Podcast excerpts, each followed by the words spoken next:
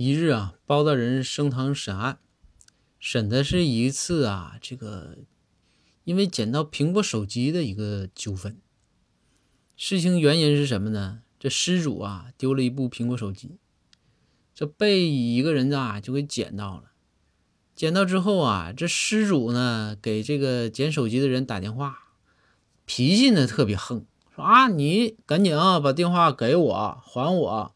我这手机有卫星定位，我告诉你，你不给我，我抓住你没你好，我报警怎么怎么样，特别横。然后这捡到手机的人呢，就气不过，于是啊，在电话里头就跟这个失主啊就争执起来了。后来啊，这俩人见面了还要打，这被巡逻的赵虎啊就给逮，就给抓起来了。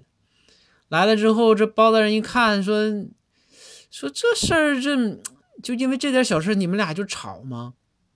捡手机的这个人说：“说大人呢，你说我捡完手机，我也不是不给的。你说你来，你来电话，你这么横干啥玩意儿呢？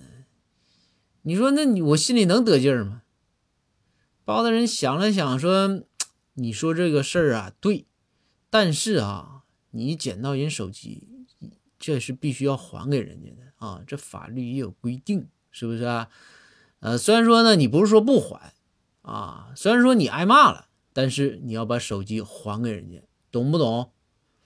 这捡到手机的人也是满腔委屈，但没招，说行，说那个大人，那我还，啊，包大人说行，把手机拿上来吧。这包大人呐，就把这个手机拿拿上来之后啊，包大人就说说，施主，这确认是你的手机吗？这施主说：“是大人，这我手机，这没错。我就说吧，他不敢不给我，不给我，你看我不收拾他。”然后包大人说：“哎呀，施主啊，这位施主你也消消气儿啊，你稍等一会儿。”然后呢，包大人就命令展昭出去啊，找了一个氢气球，把这个氢气球啊就拴在手机上面，就看着这个氢气球啊带着手机，呜，就飞出了开封大堂，呜，就飞得远远的。然后这施主就懵了，施主说：“大人，您您这您这啥意思啊？”然后包大人就说：“说啊，堂下施主啊，是这个是这个事儿。你不是说这玩意儿呢有 GPS 定位吗？你这不是说能能你能找着吗？而且你这找着之后，你不要把它打爆又怎么怎么样吗？这我都满足你的需求啊。你这按照 GPS 定位去找手机去吧。”等找着手机之后，你把那个气球锤爆就完事儿了。